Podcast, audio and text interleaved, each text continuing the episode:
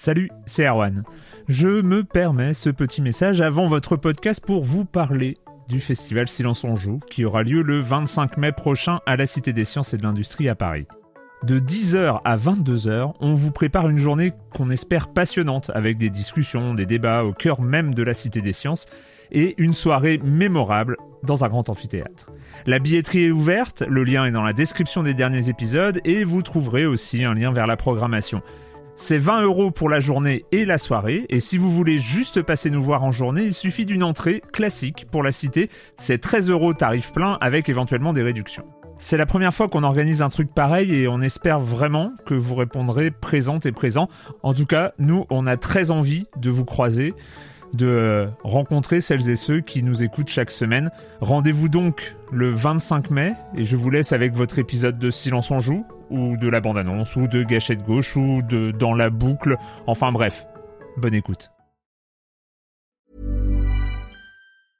Hiring for your small business? If you're not looking for professionals on LinkedIn, you're looking in the wrong place. That's like looking for your car keys in a fish tank.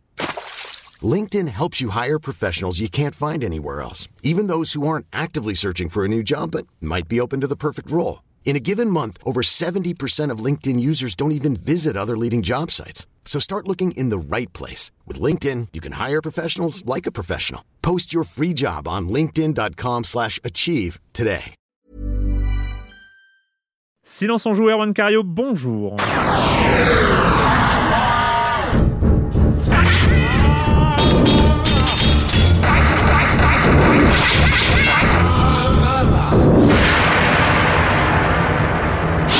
Au programme cette semaine, on va évidemment parler de Telltale, on parlera de Planet Alpha, enfin Telltale et The Walking Dead saison 4, deux épisodes, hein, on, va, on verra pour la suite. Euh, on parlera aussi de Planet Alpha, de Capcom Beat Them Up Bundle, de Valkyria Chronicles 3 et 4. 4, 4 pardon. Eh oui. On peut merci, parler du 3, merci. mais On peut parler du 3, mais j'ai pas joué, il est Japon exclusif. Non mais je vous donc, jure, sur ma feuille, Très niche alors. Donc, euh, sur ma feuille, c'est marqué 4. Je ne sais pas pourquoi. Et évidemment, évidemment, on ne pourrait pas passer à côté. J'ai fait une blague la semaine dernière, mais c'est, elle ne l'a pas fait rire. Mais bon, c'est pas grave. hein. Euh, de NBA coup de 2K19. 2K19. Il y a eu plusieurs blagues Pourquoi la je dis ont pas- 2K19 J'ai dû faire cette blague aussi l'année dernière parce que je disais 2K18. Mais bon, on va Mais- pas. en- C'est pas Touquet parce que Touquet, justement? Ouais, mais normalement, si tu, si tu dis 2K19 ou 2K19, tu Oui, vois, tu ouais, vois l'idée, tu vois l'idée du, du- Ah oui, oui, d'accord. Pardon, Ouais. j'ai compris, c'est très bien. Non, mais c'est très bien.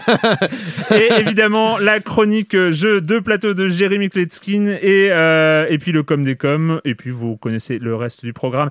Et je commence en accueillant trois de mes chroniqueurs favoris. Patrick Helio, bonjour Patrick. Bonjour Erwan. Corentin Benoît Gonin des Croissants. Bonjour. Bonjour. Bonjour Corentin. Et il est de retour après ouh, plein de mois d'absence. Euh, la dernière fois, ça devait être en 2017, euh, je pense, peut-être. Non, c'est possible. c'est possible.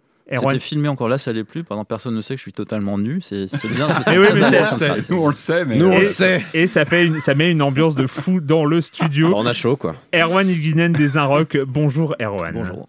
Euh, on commence avec toi, Patrick. Ouais. On va parler de. Ça fait, lo- ça fait Réalité longtemps. virtuelle Réalité virtuelle, ça fait Eh longtemps. ben ouais, ouais, Ouais. parce que la réalité virtuelle est toujours là, elle ne lâche pas l'affaire, il faut pas la lâcher, la réalité virtuelle, il se passe des choses, et on va en parler aujourd'hui, les amis.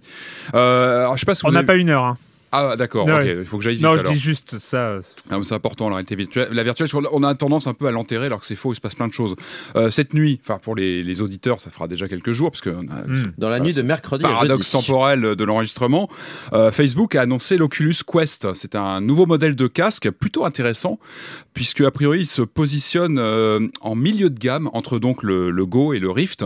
Euh, 400 dollars, euh, printemps 2019, deux manettes intégrées et surtout une totale autonomie, c'est-à-dire qu'on n'a plus rien à brancher.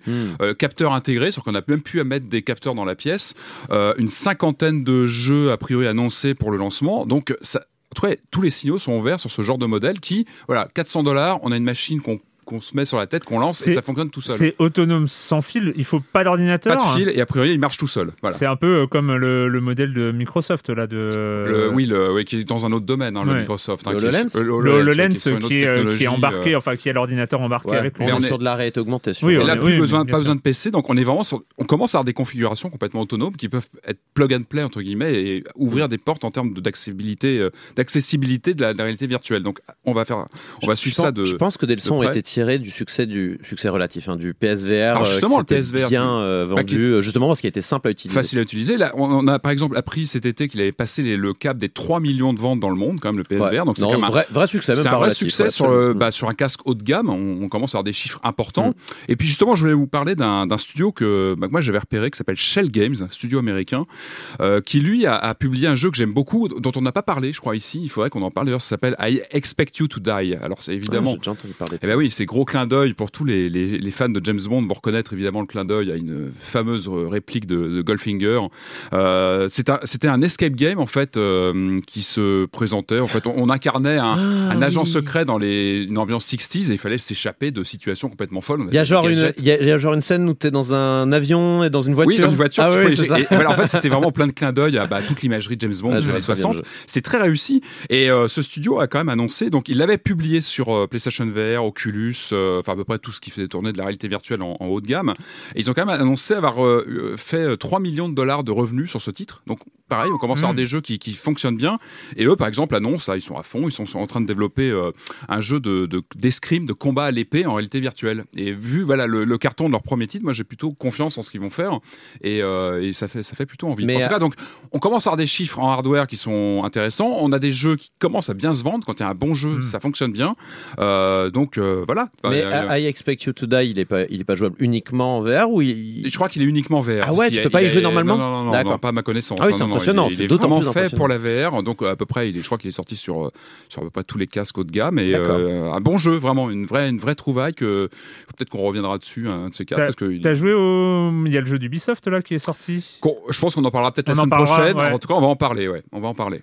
C'était euh, c'est avec quel acteur là C'est un- Elijah Wood, c'était c'est sa ça. boîte de prod, je crois, lui a travaillé dessus. Donc ouais, un gros, un gros, euh, gros projet aussi. Donc on en parlera très très On prochainement. en parlera évidemment. très vite. On va revenir sur la VR. Hein voilà. on n'a jamais lâché la VR. Ah, oui, on- c'est vrai, c'est vrai. On poursuit juste euh, le suivi euh, que c'est passionnant. Corentin, on en avait parlé il y a quelques épisodes de, de cela, euh, ce, ce petit souci entre, entre Sony et Fortnite. euh, Ouais, bah, pas que Fortnite, hein, tous les autres jeux en fait, Oui. euh, et tous les autres constructeurs et le reste du monde du jeu vidéo en vrai. Mais Sony, League ça y est, a cédé. Pardon Il y avait Rocket League aussi. Il y avait Ouais. Rocket League, il y avait euh, même euh, Bethesda avait critiqué par rapport à Fallout, euh, voilà, et Ouais, Minecraft techniquement. C'est plus tenable en fait. de- Donc, bah, je vais peut-être dire de quoi il s'agit. Du coup, Sony cède enfin sur le crossplay. Euh, donc voilà, Sony avait une politique qui était de fermeture envers les autres consoles concernant les- ces jeux multijoueurs.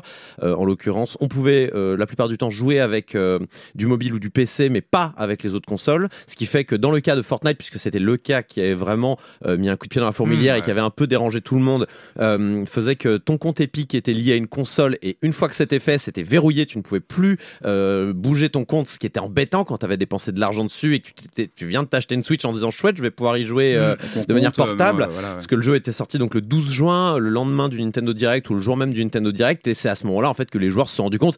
Eh Mais en fait, c'est un peu. Je me suis fait avoir là quand même. Bref, donc euh, les gens étaient vénères et donc euh, Sony cet été a dû répondre très très régulièrement à de nombreuses attaques de toutes parts. Et là, ça y est. Donc euh, je, mercredi, pardon.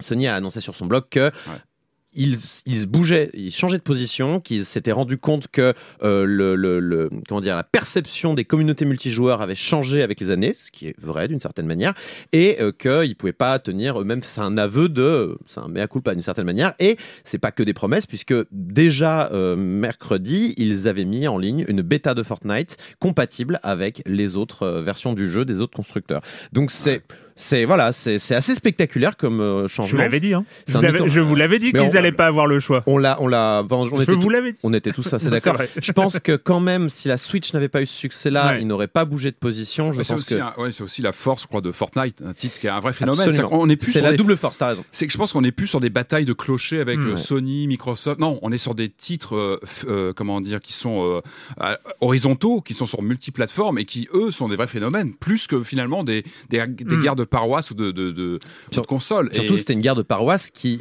mm, enfin, qui, Ah, qui oui. jouait tout seul dans leur coin. Parce Ouais. que même Nintendo s'était allié à Microsoft pour faire une campagne marketing ensemble. On a, on, enfin, on voit jamais ça. C'était cet été, c'était c'est- pour Minecraft. c'est un Play changement Together.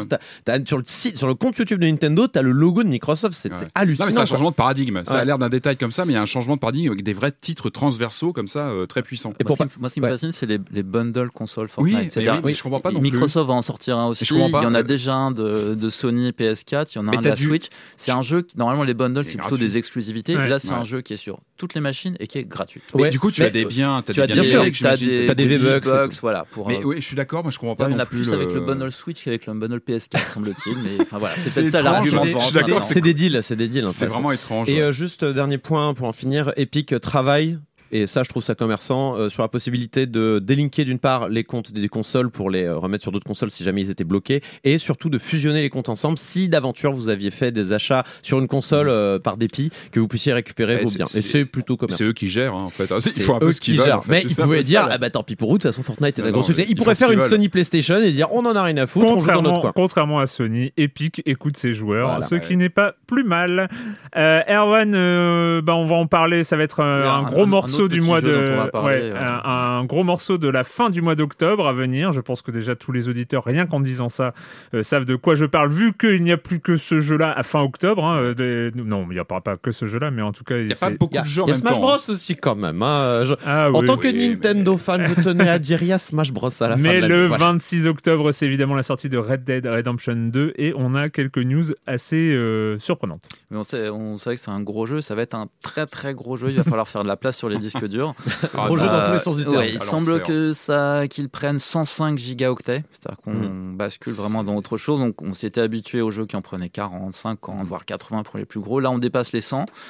Euh, voilà, donc l'installation va prendre beaucoup euh, de place, va falloir supprimer une- tous les anciens voilà. jeux. Ça, À partir du moment où on a la, Sur le- la le- boîte. ouais, à partir la boîte. dans la boîte, il Donc, faut sans les mises à 105 jour, peut-être les. sans les mises à jour et puis euh, ouais. peut-être s'il y a il y a une DLC. version euh, download, ça se trouve Oui. ce sera euh, Bah, 120 c'est- c'est- ou euh, bah, les, les gens, les gens vont l'acheter le 26 octobre et puis, puis ils pourront y jouer début novembre quand le ça. Ah, téléchargement bah, sera ça, ça terminé. hein. S'ils n'ont Ah. pas la fibre. Après, c'est- ce qui est écrit sur la boîte du bundle. Peut-être que ça prend plus de place parce qu'ils considèrent d'autres éléments. c'est vrai que moi, j'ai une machine à 500 gigas, hein, une PS4 de, de- de lancement, et c'est vrai que c'est, c'est, c'est- on galère tout le temps à recharger, à effacer. Bah, c'est vrai que c'est. Et là, mais c'est vrai que j'ai un, nouveau jeu chasse le précédent en fait. Un gros on a jeu, un peu, quand, c'est vrai dans quand. Spider-Man arrive, il faut effacer Dragon Quest ou l'inverse. Et voilà. Et, peu- mais du coup, on se dit, est-ce qu'on n'est pas en train d'arriver sur l'échelle de la prochaine génération aussi? Est-ce qu'on va pas arriver sur des jeux qui vont systématiser le plus de 100 gigas sur les grosses productions comme ça? Ah, après, il me semble sur PlayStation, tu peux brancher un bête disque dur en USB Oui, et ouais, basta. c'est vrai, t'as raison. Et, et un disque dur d'un ça coûte pas plus trop cher maintenant. Donc, euh, je sais pas. Je, je- Non, mais t'as raison, hein, complètement.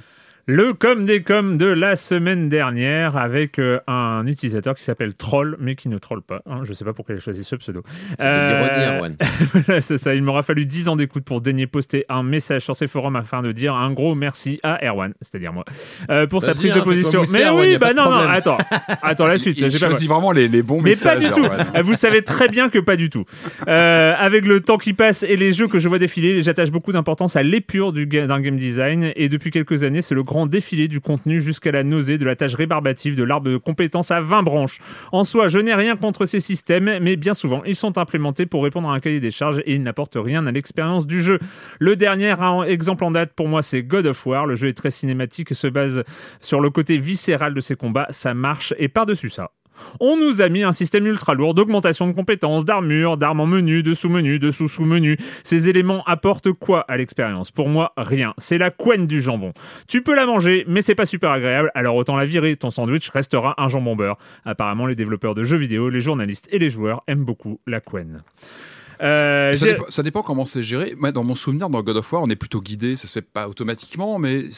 Oui, mais il y a des choses qui ne servent à rien. Enfin, le- je veux dire, Après, met- tu- met- tu- mettre, mettre les, notamment les, les, les éléments RPG, les éléments RPG dans des non-RPG, que ce soit, on l'a vu dans Assassin's Creed, on l'a vu dans God of War, on l'a vu dans euh, Tomb Raider Oui, on récemment. le voit dans NBA beaucoup de 2K, ah non, ça on en parle tout à l'heure. On- voilà, on va en parler dans NBA 2K. Mais voilà, c'est des éléments qui mettent en place la logique euh, Ah, très connue de grinding, de, euh, de montée de, de niveau et tout ça, qui, qui est le truc du RPG. Alors pourquoi pas dans le RPG Pourquoi est-ce que ça débarque? Pourquoi est-ce que ça pollue tous les autres genres Euh, C'est une Après, tu lui donnes l'importance que tu veux. Enfin, tu peux aussi euh, plus Non, ou moins zapper. bah, Euh, Pas, pas tant quoi pour avancer dans Dans le jeu. Un- je me rappelle pas passer. des- On avait parlé des menus hein, qui Ouais. étaient euh, sous sous sous menus assez. euh, Mais je me rappelle pas avoir souffert plus que ça. euh, je- enfin, Ouais, Non, mais, mais- c'est pas ça qui critique. Il critique une uniformisation finalement de, de, de- des mêmes choses. Et puis- et on puis propose truc- toujours la même recette finalement. Et puis des trucs qui ne sont pas au cœur du jeu. C'est un qui cahier des charges. C'est le cahier des charges dont tu parlais la dernière fois. C'est ça. Et d'ailleurs, et c'est mon point Mark Brown, parce qu'il y a toujours un point Mark Brown avec moi, il a publié un, un tweet où il compare tous les arbres de compétences de, de plusieurs euh, AAA qui sont sortis récemment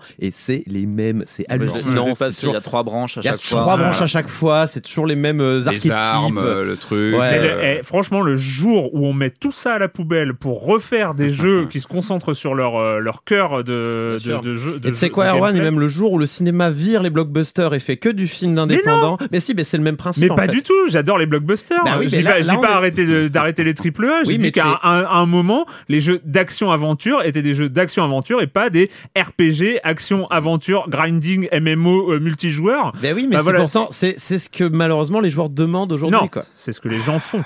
Non, c'est ce que les gens. Bah, pardon, mais on va lire les thèses, va lire les, les, les, les réactions des gens, euh, tous les gens qui. Enfin, voilà, les gens demandent ça malheureusement. Ils aiment s'ils sont habitués et bon, bah, on peut pas leur en vouloir. des joueurs qui adorent aller dans les menus et, et optimiser leur héros Ouais. de God of War. Et- Puis et je t'en suis as d'accord d'autres avec qui- toi, qui Erwan, hein, font c'est, ça à la euh, va-vite parce qu'il faut le faire et que t'as pas le choix pour avancer dans le jeu, mais tu t'y passes Non, pas ta vie. on quoi. sait, Ouais. on sait très bien qu'il y a des dogmes et qui Oui. sont pas forcément reliés à euh, une volonté euh, des joueurs en, dans leur ensemble. Je, je suis pas aussi convaincu. Après, je suis pas. Je pense que les, les joueurs. Euh, Attends, même Call of Duty, c'est un RPG quoi.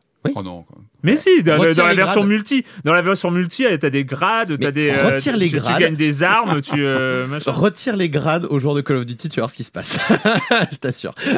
Bref. Bref, euh, Jérémy Israël, donc qui est notre chroniqueur jeu de plateau, mais qui commente aussi dans les forums parce qu'il va pas s'arrêter pour autant, euh, qui dit pas du tout euh, d'accord avec Erwan. Hein, vous voyez, vous voyez, Ah. Ah, tout le monde, a, tout le- À propos de Tomb Raider, reviens sur l'écran des modes de difficulté et adapte-les à tes souhaits. Et là, tout ce que tu as détesté disparaîtra comme par enchantement. Et je ne sais pas si c'est possible. Je ne sais pas si c'est possible de le faire lors d'une partie en cours, mais le mode difficile est exactement ce que tu recherches. Plus de mode Matrix, plus de remarques de Lara sur ses idées pour résoudre les énigmes, plus de marques blanches sur les murs pour t'indiquer le chemin. Et si les passages de shooting deviennent trop compliqués pour toi, j'anticipe, ah, c'est sympa. Euh, alors tu pourras régler la diffi- leur difficulté indépendamment. Les puzzles, les combats, l'exploration ont chacun leur propre curseur et ça fonctionne à merveille. Alors j'ai eu plusieurs remarques On a eu plusieurs échanges Sur hein, sur, Twitter, voilà, sur notamment, qui m'ont signalé le fait que j'avais oublié de parler de ça. Alors moi, ce que j'ai répondu et ce que je répondrai aussi à Jérémy, c'est que euh, je pense que le mode de difficulté par défaut, c'est la proposition des créateurs de jeux aux joueurs. Après, il y a d'autres modes de difficulté.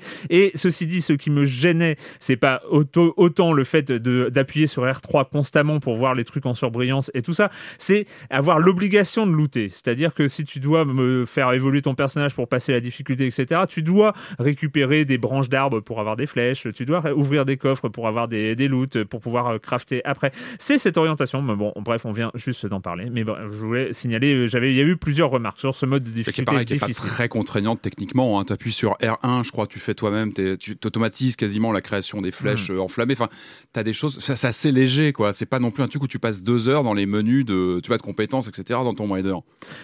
Ouais, bah non. Mais, euh, enfin, si quand même. Enfin, Non. je, si, si, si, non, mais j'ai pas passé un temps fou dans les Non, dans les- pas dans un temps arbres. fou, mais voilà. Pas si dans les arbres, si, mais pas dans les arbres de compétences, je veux dire. C'est inutile. Euh, et enfin, Palmer, je voulais. euh, Quoi? Non, non, on se Non, regarde. dans les arbres, le de compétences, on se fait des clins d'œil. Ah mais ouais, Tomb Raider, c'est euh, un, sujet euh, entre nous. euh, voilà. Oh là, une private joke euh, Ouais, ouais, que vous avez publiquement commencé sur Twitter, certes. Ah, mais bon. qu'on finit entre nous. Euh. Euh, et enfin, il fallait que je parle de ce commentaire. On, on va, on tarde à commencer cette émission qui est déjà bien chargée, mais quand même, Palmer qui nous dit Vous m'avez super hypé avec Behind Every Great One. Du coup, j'y ai joué et ce jeu est nul. Euh, il n'y a, il n'y a aucune subtilité. Non, mais c'est intéressant parce que il a, son propos est intéressant. Il n'y a aucune subtilité. Les dialogues sont grossiers et la tentative de verbaliser une prison tacite et mentale échoue complètement. À la fin du jeu, je me suis retrouvé malgré moi à me dire Ah bah heureusement que je suis pas comme ce gros con de Gabriel. euh, hashtag Notolman. euh, au lieu de me remuer et de me pousser à l'introspection et à la remise en question de ma pratique quotidienne du foyer et de ma vie de couple, j'en suis sorti simplement satisfait de ne pas être désagréable et agressif avec ma copine. Et ce qu'il explique ensuite dans son commentaire, c'est que voilà, c'est pas, pas un jeu, euh, voilà, c'est un jeu qui reste finalement assez premier degré et qui est pas euh, forcément pour les gens qui sont déjà renseignés sur les notions de charge mentale, les notions de- d'égalité, les notions de genre euh, et euh, de, de relations de pouvoir Ouais, dans le ouais. cadre du genre. Euh, voilà, c'est vrai que c'est un. Il voilà. est très démonstratif. Il quoi, est très- exactement, il est très Voilà. démonstratif. Étonnamment, et- je trouve qu'il fait justement l'introspection dans son post sur le forum finalement, d'une certaine manière. Non, non, mais c'est- voilà, non, mais ouais. c'est c'est vrai que ça, pour moi, ça peut pose des aussi. questions, c'est- une naturel. réaction assez logique des gens qui s'intéressent déjà aux, aux logiques de pouvoir, de genre, de, de, de, de domination et d'oppression. Et, voilà. Et c'est vrai que dans ce cadre-là, Ouais. le jeu est un peu euh, premier degré.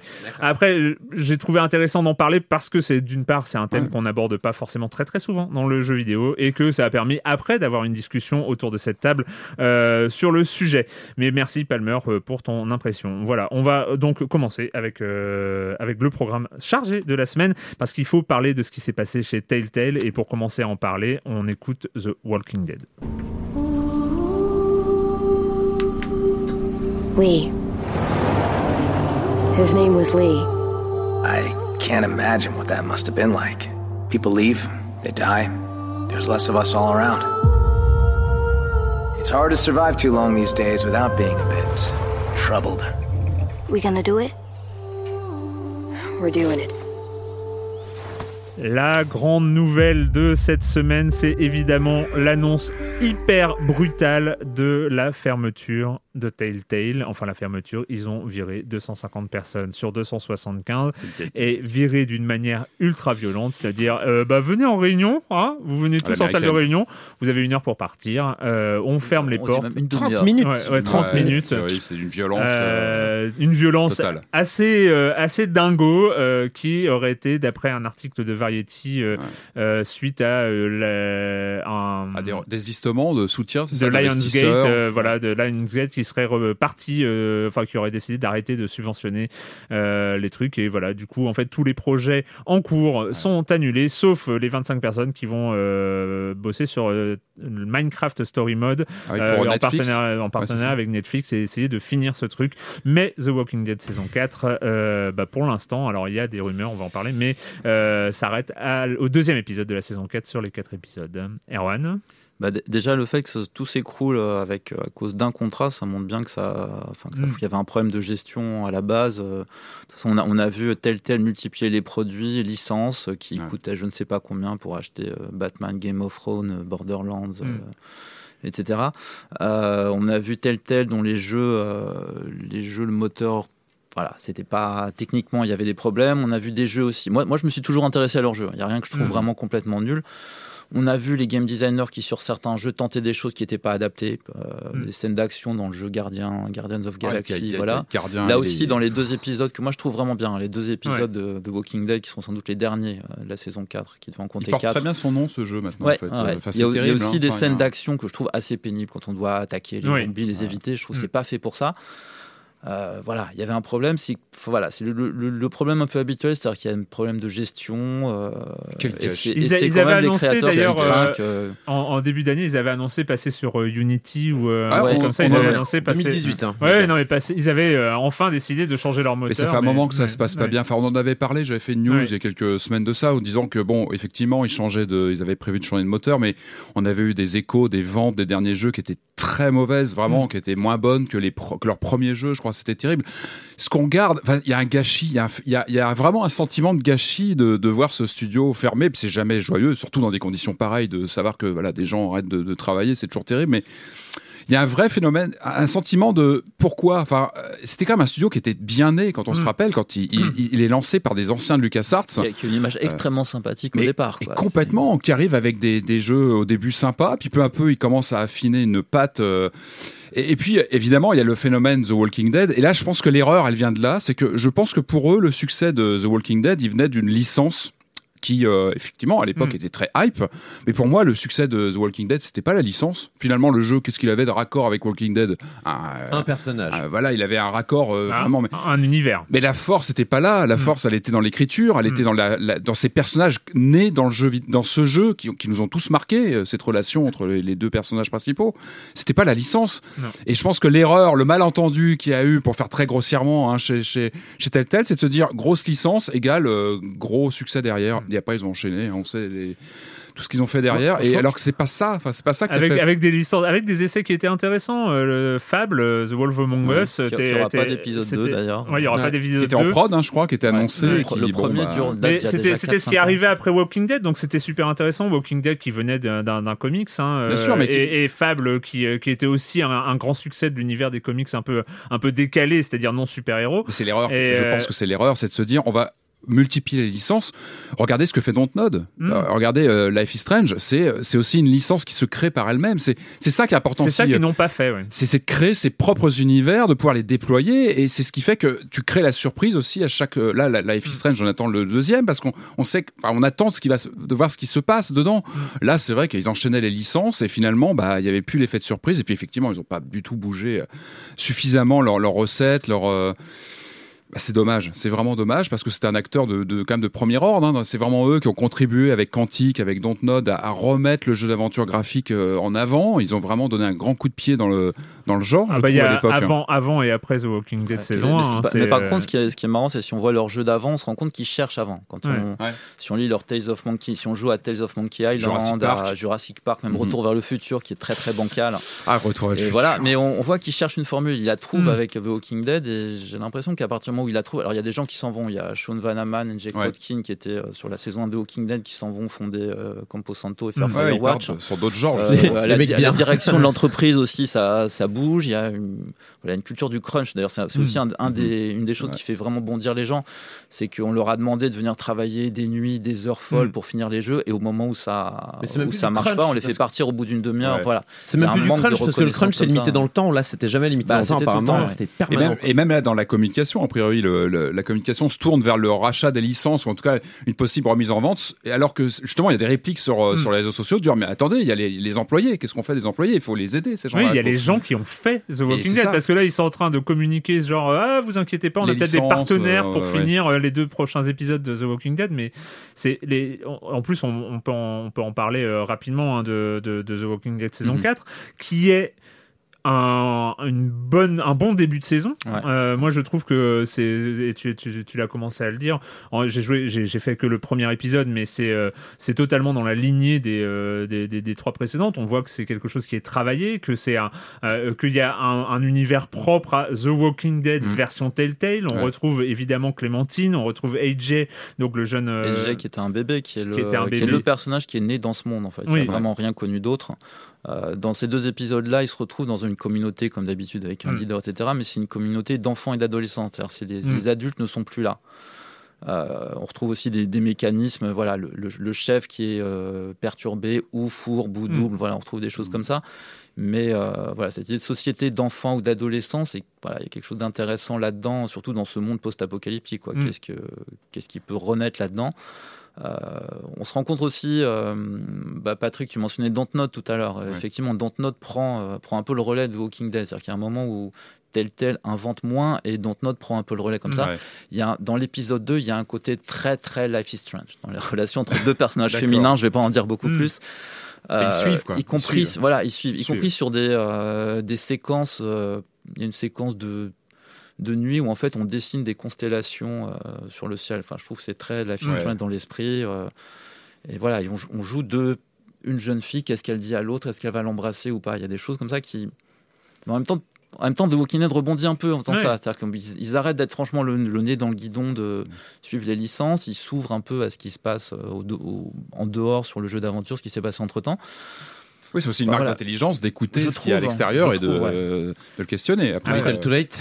Ouais, Ouais. et puis, et Ouais. puis, alors, ce qui est vrai, c'est que euh, le travail, euh, le cœur du jeu, ce qui, euh, ce qui euh, dans un The Walking Dead et dans un jeu Telltale, c'est les dialogues, c'est l'univers, c'est le- le- le- l'évolution narrative euh, et, la, et la- un peu la- le rythme narratif. Donc ça, c'est la, la base. Après, c'est vrai que, euh, ben, c'est, on l'a dit tout à l'heure, c'est, on a juste l'impression de jouer à un jeu de 2012. Enfin, c'est, euh, oh, il y a, y a, il y a certains Visuellement, moments- il y a- non, mais c'est pas que visuellement, c'est euh, euh, parce que bon, visuellement, après, c'est le, le choix esthétique est assez fort chez Telltale, mais euh, c'est juste le, le- les mouvements, le, euh, le, fait que ces personnages ils sont pas totalement dans dans l'univers. Enfin, on, Ouais. on sent qu'il y a, Mhm. y, y comme ça, il y a, il y des, des choses de cohérence, de, de moteur euh, euh, physique aussi qui Mhm. sont, c'est pas top quoi. C'est la- l'animation. Enfin, il y a, il y a- il y a- il y a Ouais. des trucs où, qui, qui sont un peu. un- un peu- Puis- puis oui, c'est ce que je disais, c'est qu'il y a des, des phases de jeu qui sont pas adaptées à Ah ça. C'est-à-dire qu'on, c'est un jeu qui par moment essaie, enfin, on peut élargir ça aux autres jeux Telltale, qui essaie d'être autre chose que ce qu'il est, que ce qu'il peut être, quoi. On, Mm. On Ouais, nous fait un peu chercher des objets en 3D, explorer comme ça, mais on nous le fait pas trop faire non plus parce que ça marche pas vraiment. Enfin, il y a, il y a ce côté un peu bancal qui est euh, enfin, à la fois des grandes inventions et quelque chose de bancal qui, qui enfin, ça résume bien tel tel. Il y a Mhm. quelque chose qui me frappait beaucoup en y jouant parce que j'ai fait les deux épisodes euh, bah, dans la même journée en sachant que c'était sans doute fini. C'est c'est ces petites choses qui s'inscri- s'inscrivent à, à l'écran. C'est euh, Edge s'en souviendra Ouais. de nos choix. Bah non, il s'en souviendra pas parce que C'est ça. Ah, il y aura ça. pas de- Non mais euh, exactement. Moi, il y avait plein de moments où j'avais envie de faire des captures d'écran, sur, euh, genre euh, on va tous mourir, tu sais. bah oui, c'est Ah, c'est sûr. triste. Ouais, Bon bah triste. en tout cas merci à Telltale euh, d'être euh, d'avoir fait The Walking Dead euh, en 2012 d'avoir euh, comme tu l'as dit Patrick hein, un peu ch- tout changé dans le Mm. dans, dans l'univers des jeux narratifs d'avoir permis finalement des jeux comme Firewatch comme Oxenfree comme Ouais. comme comporter un vivier de créateurs, de créatifs. ouais Bien et, sûr. et d'avoir euh, Il est là aussi qui l'héritage. existe, qui hein, existe toujours. C'est-à-dire que Bien le sûr. Telltale a pris la suite de LucasArts d'une certaine façon en se recentrant sur la fiction Mm. et moins les énigmes. Voilà, tous ces, tous ces 250 personnes qui. euh, Enfin voilà, il y a- il y, a pas mal d'autres studios euh, ou d'éditeurs d'Ubisoft, Ouais. quelques autres qui. Voilà, qui Ouais, qui leur a font des appels vont, du pied. Enfin, il y en a beaucoup qui vont se recaser. On va sans doute retrouver aussi un peu des, un héritage de ça qui, voilà, pas, Ouais. pas, pas dans un studio, même si on le trouve chez les gens qui ont fait Firewatch, mais euh, Je voilà, trouve que un le peu jeu dans narratif, divers jeux. je trouve que le jeu narratif ces dernières années, euh, ça a explosé en fait dans plein de studios. T'as Campo Mhm. Santo, t'as Ouais. tous ceux qui font euh, euh, mince Edith Finch, Edith tout Finch, ça. ouais. Il y a plein de jeux narratifs sympas, souvent plus à la première personne d'ailleurs, avec de, ce qu'on appelle les walking simulators, Mhm. hein, mais qui sont tout aussi intéressants point de c'est vue une narratif. narration, euh, bien sûr. Euh, même, euh, même comment il s'appelle, euh, Friction- Frictional, c'est ça? Les gens de Soma, c'est- c'est Frictional? Ouais, je crois- sais plus. euh, Oxenfree, Ouais, Oxenfree, de- exactement. Enfin, tous tous ces jeux, en fait, finalement, mettent la narration en avant, même si c'est pas leur genre premier. Je trouve Mhm. qu'il y a, il y a des leçons qui ont été Il y a retenues. The euh, Council aussi, qui enfin, j'ai pas, il y a Ouais. ils sont 104 épisodes, Ouais. moi j'ai fait que les deux premiers, donc je sais pas où ça Ok. va, mais Kentucky Road Ça Zero aussi, on attend le dernier épisode bientôt. J'ai hâte, j'ai hâte.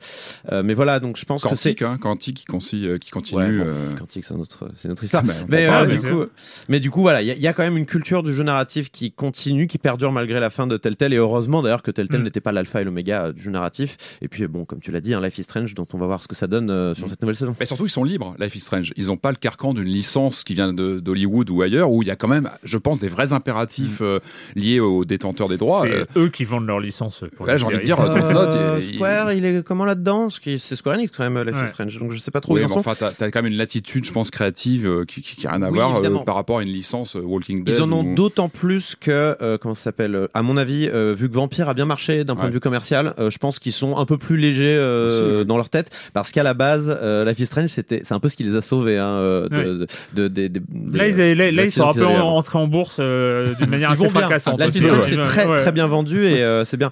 Donc euh, tant mieux. Bah écoute, On en reparlera hein, de, Dontnod et, et Life is Strange très très vite. Euh, on, on est complètement à la bourre, hein, je vous dis, je vous tiens au courant hein, sur l'évolution horaire. Mais on va quand même parler, euh, on va quand même faire le programme et euh, on va parler de, euh, de Planète Alpha.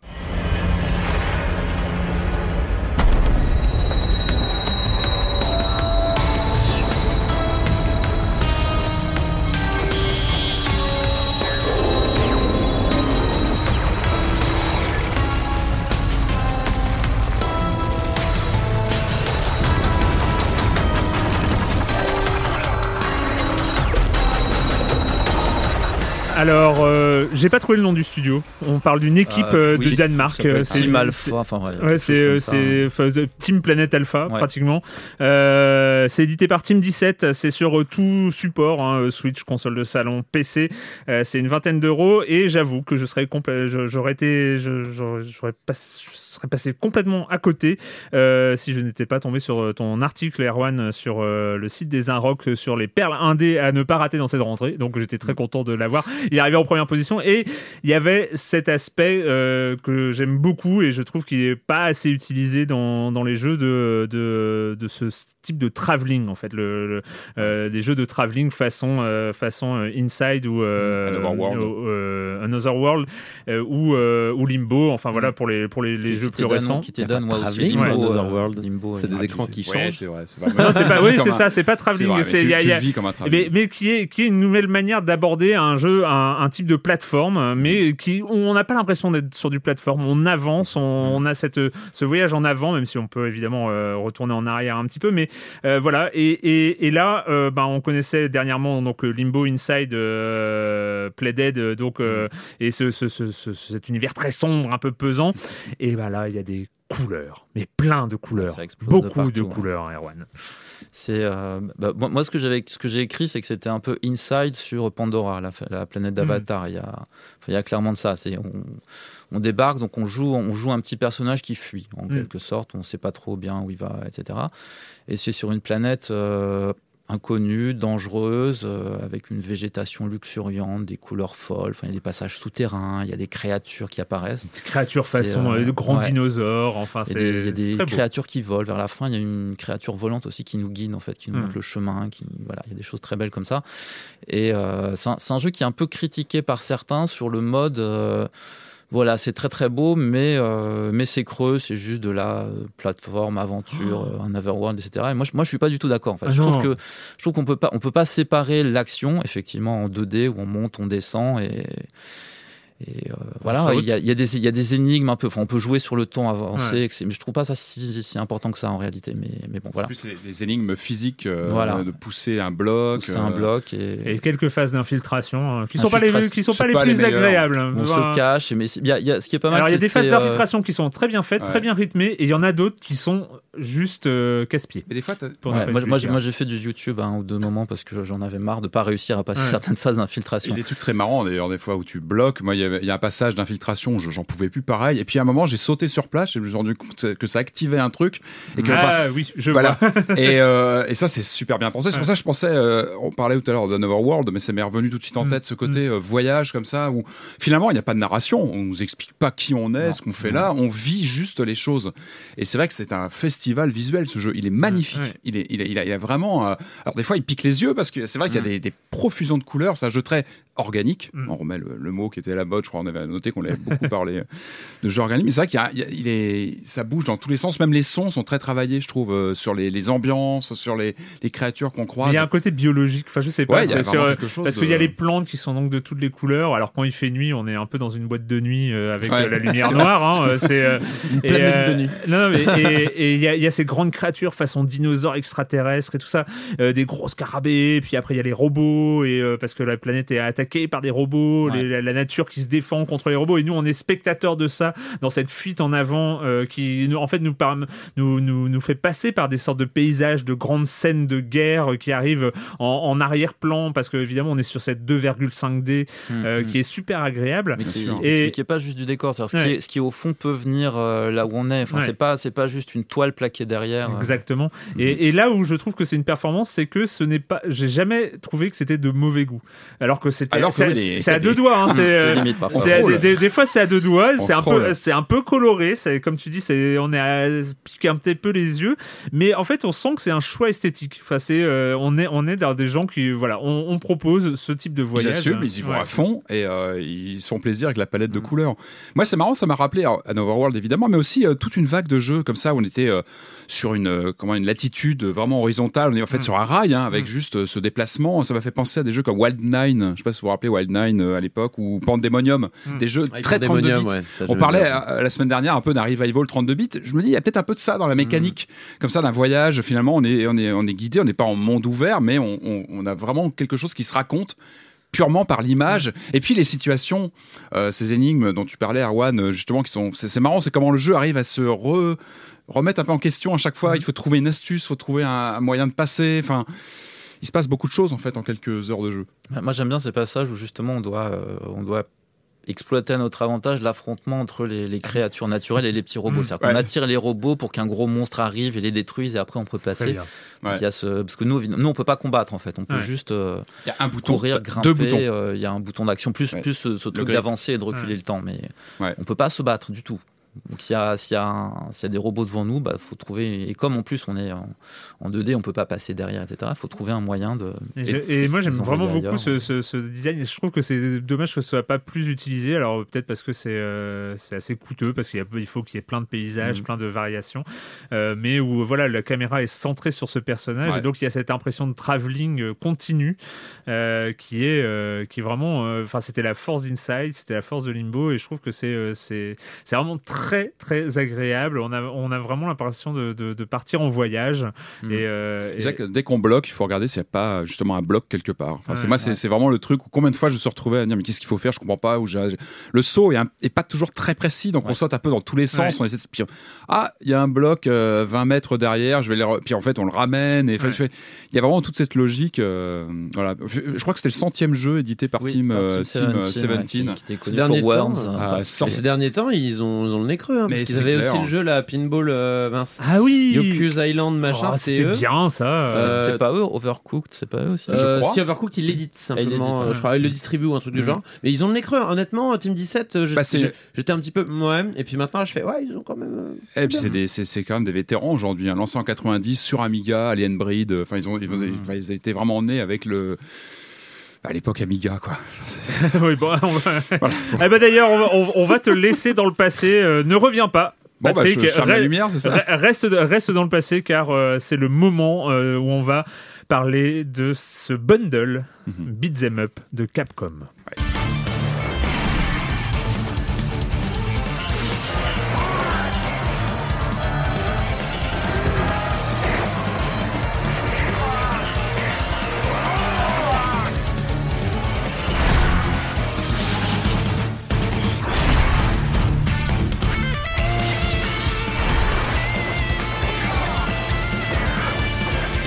Alors, il va falloir que je l'assume, il va falloir, il va falloir que je l'assume. Oh là, Je fait peur, là. ne connais aucun.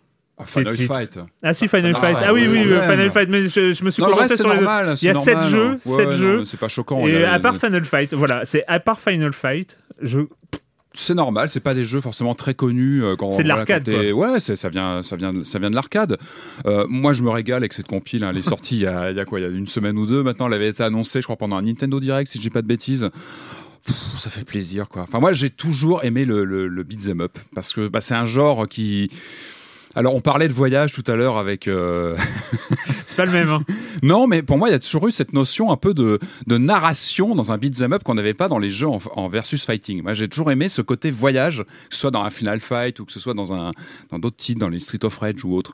Euh, pour moi, il y avait un voyage, il y avait une bribe de narration, et j'ai toujours trouvé ça intéressant de voir comment ces jeux racontaient quelque chose, même si dans l'action, on est sur quelque chose de très répétitif. Là, on a une sélection de sept titres de, de Capcom. Capcom, donc évidemment l'éditeur qu'on ne présente plus, qui était vraiment un des spécialistes du beat'em up. C'était vraiment euh, lui, c'était une vraie signature. Euh, donc sept titres. Donc on parlait de Final Fight, tout le monde le connaît. Enfin, c'est vraiment un des titres qu'on a re- retrouvé souvent, qui a été réédité sur Game Boy Advance ou, sur des virtual consoles. Je crois. Enfin, on l'a souvent repratiqué. Il y a du euh, King of Dragons, Captain Commando aussi, qui est, qui est vraiment un des grands grands titres de l'époque. Euh, moi, j'aime beaucoup Warriors of Fate, par exemple. En fait, ce qui est, ce qui est vraiment intéressant, c'est qu'on a des jeux qui s'étalent entre 89 et 97. Donc, c'est quand même une belle euh, Mm. page d'histoire et qui nous permet, un peu comme la collection Street Fighter dont j'avais parlé ici même il y a quelques temps, qui nous permet d'avoir vraiment un suivi de de comment dire de l'évolution de l'art d'un éditeur sur comment il, il s'est comment il s'est approprié un titre un, un genre et comment il l'a fait évoluer dans ses mécaniques, en abordant, en, en amenant parfois presque une bribe de, de, de, de briques RPG à ces titres, avec des choix de- d'évolution de, personnages dans la partie, etc. Et surtout dans la réalisation, dans l'animation, dans les ambiances. On a, par exemple, on passe de Final Fight, qui est, euh, bah, qui, qui est un petit peu daté maintenant, mais qui, qui avait, euh, qui a fait beaucoup marquer les, Un les petit peu esprits daté maintenant.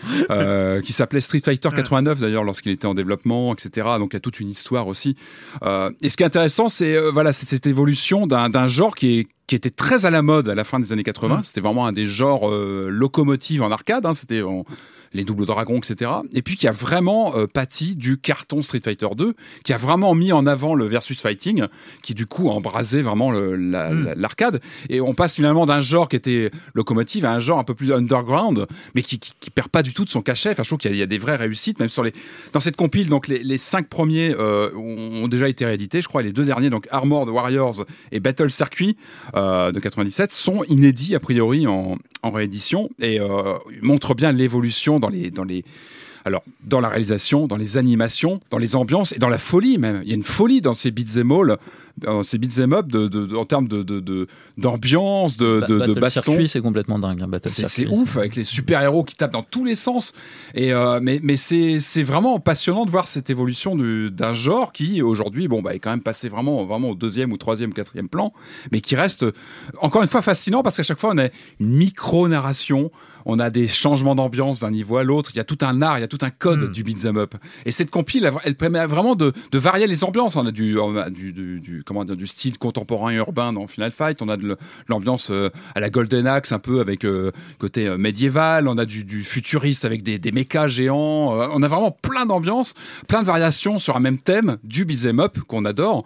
Alors comme dans, le- dans la compile Street Fighter, on a un petit, une petite composante documentation avec des artworks. On n'aurait pas été contre plus de choses hein, sur des vrais making-of, sur des vrais, des vraies notes de production. Bon, il n'y a pas énormément de choses, mais Encore, encore est-il fallu qu'il y ait euh, une équipe de tournage au moment où ils aient fait oui, jeu, non, mais même des making-of écrits. euh, Mm, il y a- il y a- ouais. Je pense qu'il y a pas mal de choses à documenter. C'est un, peu light à ce niveau-là, mais j'ai envie de dire, bon, pour 20 euros, je crois, on a 7 titres. Ça fait quoi? Ça fait 2-3 euros le jeu. Enfin. C'est un régal. Enfin, moi, a- moi, je le conseille évidemment sur Switch parce que c'est quand même des bornes d'arcade Mm. qu'on peut balader dans le métro et s'éclater comme ça. On peut jouer à deux. Il y a... Pff, Ça fait, bah, bah, voilà. J'adore ce genre. hein. Je, je parle dès que ici, dès qu'il y, a un- il y a un titre. J'aimerais se- j'aimerais beaucoup euh, avoir, euh, pouvoir voir un jour un dialogue entre toi maintenant et ton toi de 1989. Ah, mais je pense qu'il. bah, D'ailleurs, ah, ah, tu fais bien d'en parler. Il faut absolument voir le spot télé qu'a fait Capcom pour ce, ce jeu. Il y a un spot euh, enfin, qu'on voit sur YouTube qui est fabuleux. À l'ancienne un peu. Où non tu- en fait, c'est génial. Il y a, a 3-4 kids qui sont en borne d'arcade dans les années 80 et t'as Captain Commando qui vient leur dire Venez les mecs, je vous emmène en 2018. Ils arrivent. Euh, Je vous dis pas tout, je vous spoil pas, mais voyez ce spot, il est à mourir de rire. Il est très très Commando, c'est toi, Et déguisé. vous allez voir, c'est terrible. C'est terrible. Allez, euh, donc Moi, le je- je euh, Capcom Beat'em. Up. Je voulais Pardon dire un mot aussi parce que moi je suis, Ah oui, je suis pardon. moins, je suis moins fan de beat'em up, moins connaisseur que Patrick, je pense. Mais euh, du coup, il y a effectivement beaucoup de titres que j'ai découverts. Mm. Et ce qui m'a frappé, c'est qu'au départ, j'avais l'impression, je me disais bon, ça va être Final Fight et des skins SF euh, Ouais. ou Donjons et Dragons de Final Fight. Et en fait, non. C'est-à-dire que les, les commandes sont les mêmes. hein. Si on va dans le Mm. menu pour voir quelles sont les commandes, c'est à peu près Et pareil tout le temps. même Même ça se hein. complexifie. Il y a des coups des- spéciaux, l'influence de Street Fighter, etc. Euh, mais ce qui me frappe, c'est qu'il y a des, euh, c'est un tempo différent, c'est un rythme différent. Ça bouge pas pareil à l'écran d'un jeu à l'autre. C'est pas juste les univers. Et en même temps, l'impression que j'ai eue, c'est qu'on on s'est dit que le beat'em up avait un peu disparu. Euh, moi, je crois qu'en fait, il, a essaimé un peu partout. C'est-à-dire que quand on voit euh, certes ceux qui tournent vers le RPG un petit peu, ceux qui ont un monde un Mm. peu donjons et dragons. Moi, ça me fait penser aux jeux de Vanillaware, après Odin Sphere, Dragon's Crown. J'ai l'impression qu'il y a quelque chose de ça. Il y en a, il y en a un qui joue, je crois que c'est Warriors of Fate, euh, qui Ouais. est basé sur la, euh, le, pas le- le- le roman des trois royaumes, Hmm. comme Ouais. le Dynasty Warriors, j'ai l'impression que voilà, ça c'est un peu la base qui donne Dynasty Warriors après. Il y a aussi des jeux SF. Voilà, j'ai l'impression qu'il y a voilà, qu'on voit- à la fois on voit les enfants de Final Fight et après c'est euh, parti un peu dans tous les sens et on a l'impression que l'histoire s'est arrêtée après ça, mais en fait non. Voilà, oui, c'est, ça, a ça hein. Ouais. infusé le jeu vidéo, euh, Mm. le, le, le beat'em- En fait, c'est le jeu vidéo qui, a- qui a pris du beat'em up. euh, Bah, pour- on parlait tout à l'heure des composantes RPG qu'on retrouve Ouais. aujourd'hui un peu partout. Euh, alors, bonne compile. Moi, alors, il manque quand même Alien versus Predator, qui était une, euh, enfin, une, une sacrée bande d'arcade Capcom. Peut-être qu'il y aura une, Ouais. une version 2 de cette compile avec d'autres Ouais, titres. ça, euh, ça, c'est la limite, c'est-à-dire que par rapport à, à la période PS2, Xbox, euh, PSP aussi, où Capcom avait sorti des grosses compilations vrai, euh, ouais. Capcom Classics, où il y avait très bien. 30, 40 Mm. jeux. Il y avait, c'était un peu, on vous balance tout, vous faites ce que vous voulez avec. Là, il y a une volonté plus d'éditorialisation. Ils ont fait leur compil Street Fighter, il y a eu des compiles Megaman, il y a eu de la compile Disney Afternoon aussi avec les Dark ah, que j'ai pas fait, mais oui, c'est vrai qu'il était très thématisé. il y a l'idée, euh, on Disney, ouais. regroupe par genre, par histoire, pour un peu raconter une histoire du jeu vidéo. Moi, je trouve ça intéressant. Après, effectivement, commercialement, il y a moins de jeux pour peut-être le même prix. C'est vrai qu'il y avait une voilà. compile PS1 avec 4 ou, 10, 4 ou 5 disques qui étaient, qui étaient monstrueuses avec tous les. enfin, Chers amis. pardon, ouais. C'est- déjà le soir non, oui, c'est- déjà le soir. Il faut manger. Euh, L'épisode est déjà diffusé. On, On est en direct. Euh, non, c'est le moment, euh, c'est le moment d'accueillir la chronique jeu de société de Jérémy Kletskin. Salut Jérémy. Salut Erwan quand Charles Chevalier et Bruno Catala se retrouvent pour imaginer un jeu, en général, on n'est pas déçu. Rappelez-vous de Abyss, une petite perle, ou plus récemment de Kanagawa, qui était une très bonne surprise. Cette semaine, je vais vous parler de leur dernière création, Micropolis. Et vous allez donc construire une fourmilière en assemblant des ressources, en creusant des galeries. Vous allez surtout embaucher plein de fourmis, des reines, des guerrières rouges, des architectes, etc., etc. Et il faudra donc euh, bien planifier tout ça. Le jeu comporte 10 tours. Lors de chaque tour, vous allez pouvoir construire un segment de votre fourmilière et on va se répartir les segments de cette fourmilière comme les parts d'un gâteau. On a une réserve de fourmis guerrières de belles figurines rouges qu'on va utiliser pour prendre les tuiles, les segments de la fourmilière. Le principe est très simple, si vous voulez la première, c'est gratuit. Mais si vous voulez la deuxième, alors il faudra mettre une fourmi guerrière sur la première tuile. Si vous voulez la quatrième tuile, à ce moment-là, il faudra poser une fourmi guerrière sur chacune des premières, deuxième et troisième tuiles. Les joueurs suivants pourront donc les récupérer en bonus en prenant ces tuiles. Sur chaque segment, il y a deux lignes de galeries, deux cercles qui finiront concentriques, parfois reliés, parfois en cul-de-sac, mais qui devront être placés de manière optimisée pour en fin de partie marquer un maximum de points. Sur chacun de ces segments en forme de part de pizza, vous trouverez des personnages avec des pouvoirs spéciaux, des fruits, des emplacements pour les garnisons de fourmis guerrières, et puis comme dans beaucoup des jeux de Bruno Catala, on marque des points de plein de manières différentes. En fonction de la galerie la plus peuplée, la plus grande population au total, le nombre de fruits que vous aurez réussi à collectionner, les reines quand elles seront dans des galeries qui ne sont pas connectées entre elles vous donneront encore plus de points. Le matériel est très sympa, il y a de belles figurines, il est de bonne qualité. Et les illustrations de Camille aussi sont très jolies, un petit peu dans le style de Mille et une pattes, si vous vous rappelez. Je vais être sincère avec vous, c'est pas un jeu qui révolutionne le genre. Ce sont des mécaniques qu'on connaît déjà, qu'on a vu passer quand on joue à beaucoup de jeux. Ça rappelle évidemment King Domino, on retrouve le système de Small Worlds pour le choix des tuiles. Il n'a pas un relief démentiel, il n'est pas révolutionnaire, mais il est euh, solide, il marche. Je le recommande vraiment pour les joueurs occasionnels, mais les experts, les vrais experts, ils pourraient être déçus. Je rappelle le nom du jeu, Micropolis par Bruno Catala et Charles Chevalier, de 2 à 6 joueurs à partir de 10 ans pour des parties d'environ 30 minutes. C'est édité par Matagot et moi je vous dis à bientôt pour parler de jeux qui n'entraînent aucune confusion entre le réel et le virtuel puisqu'on est déjà dans le réel. Bye bye Bye Jérémy. Euh, merci, hein, merci pour euh, euh, ce retour des jeux de société dans Silence on joue, ça fait toujours plaisir. Et puis, euh, bah, c'est le moment. Euh, c'est ton moment, Corentin. C'est Ouais. ton moment. C'est mon moment, c'est le moment C'est- de briller. C'est le moment de briller parce que tu as passé ta vie dessus. Parce que euh, à chaque J'ai fois. pas fini. Et t'as pas fini en plus. C'est Valkyrie Chron- Chronicles 4. Ready to engage. We have to unite as one. Otherwise, we'll never make it across the ice. We can do this. Get in range. Commencing counterattack. Die!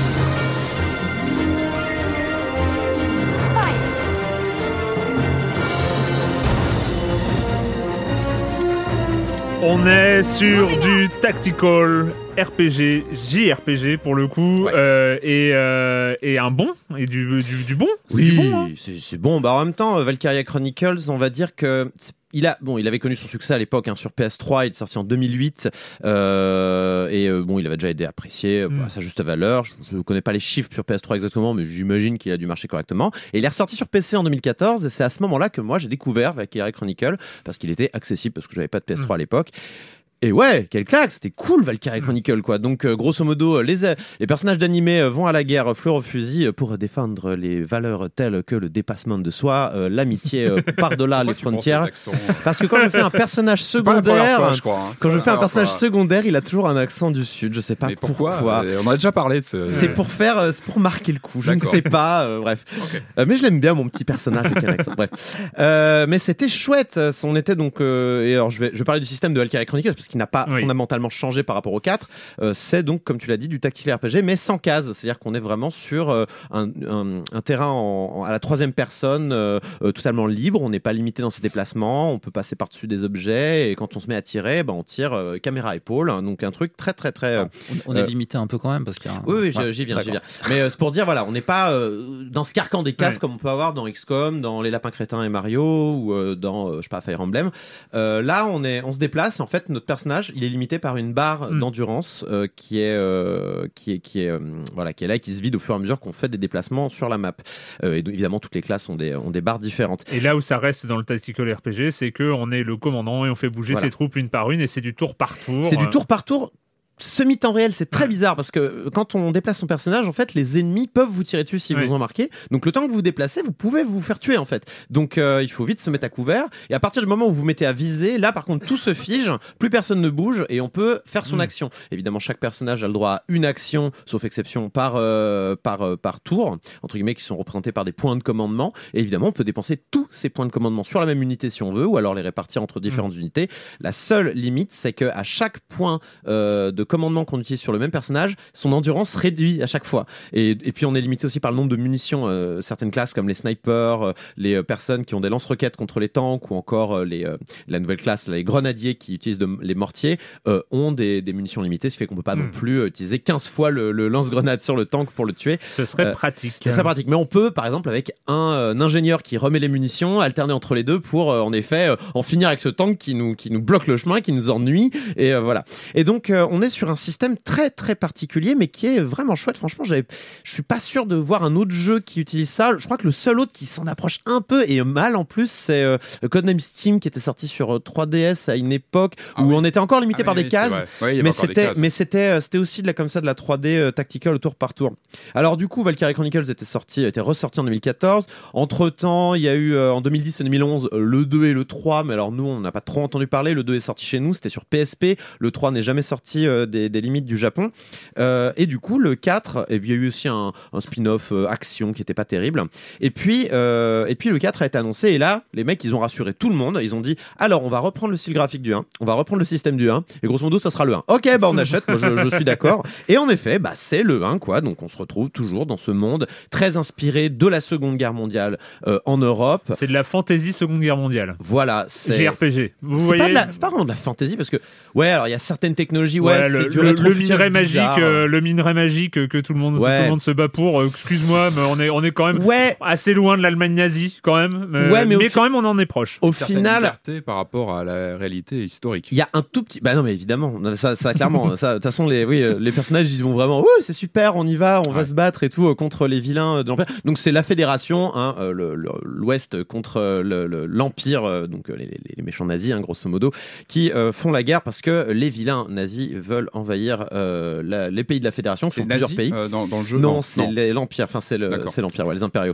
Et ils veulent récupérer grosso modo l'uran- le Ragnarite, pardon, euh, de, de la, de, de- de- voilà, ils veulent récupérer ce, ce minerai qui, fait tout marcher, hein, les tanks, les medikits, les bombes nucléaires, même à un moment donné. C'est des thèmes qui sont abordés tard dans le premier Valkyrie Chronicle et c'est jamais dit comme ça. C'est plein de clins d'œil en fait à des Véritables véritables Atlantes ou pas du tout? Non. En fait, il y a plein de, il y a plein de clins d'œil. En fait, il y a des clins d'œil. Il y a quelques clins d'œil à des éléments historiques, mais c'est jamais traité comme tel. Par exemple, dans le premier, on parle clairement d'une population qui est, euh, comment dire, maltraitée pendant ce conflit, euh, mais ils parleront jamais de juifs. Tu vois, ils vont parler des Dark Sense, c'est des personnages qui ont des cheveux noirs et qui sont, qui ont un peau un peu plus mat. Mais est-ce que le propos euh, est tenable? Enfin, genre, c'est c'est le, le propos, on le valide ou, On, c'est on est sur un jeu qui est ça peut être maladroit. On hein, est euh. sur une narration très japonaise, donc on est sur du ce qu'on appelle du shonen. Enfin voilà, on est voilà vraiment, on va tous se donner valeurs, euh, les bons sentiments avant tout. Ouais. On va gagner parce qu'on est gentil et euh, c'est comme ça que ça marche la guerre, Alors, évidemment. Ils, ils abordent comme des sujets un petit peu tendus. Mais de temps en temps, voilà, ils te surprennent. Eh, on arrive dans une ville. C'est quoi ces camps de concentration là? Tu vois, Ah tu ouais, vois ce que je veux dire quand même. C'est euh, voilà. Ah ouais, Alors ça, c'est dans le premier. Dans le deuxième, Moi, j'ai- quand même vu une phase de dialogue que j'ai beaucoup, en fait, qui m'a fait tellement rire. Mais alors, elle est, elle est prise tellement au second degré, mais c'est genre à la fin du prologue, quand t'as fini ton premier combat, et là t'as le commandant, donc ton personnage, qui dit euh, les fleurs. On a abîmé les fleurs. c'est- pas vrai. C'est ça, je te jure. C'est très caractéristique. En haut de Ah son ouais, tank. eh, bon coup, le, eh, mec, vous me l'avez vendu. le mec. le mec, il est en haut de son tank. Je prends. Il est en haut de son tank, il vient de détruire. le mec vient de a- détruire un village. On a abîmé les fleurs. Ah, les je fleurs. prends, je prends. Non, mais je prends. et, et franchement, c'était c'était très drôle. Et alors, vrai, dans le, dans le, donc on a cette narration qui est, qui est pas vraiment sérieuse, mais Mm. qui quand même euh, arrive de temps en temps à nous surprendre euh, dans Valkyrie Chronicles 1. Je la cherche encore un petit peu, je vous cache pas dans le 4 pour l'instant, même si je commence à arriver à un moment où je vois venir gros comme une maison un twist qui est, euh, hmm, que je trouve bien, c'est pas mal, c'est cool, c'est une bonne idée.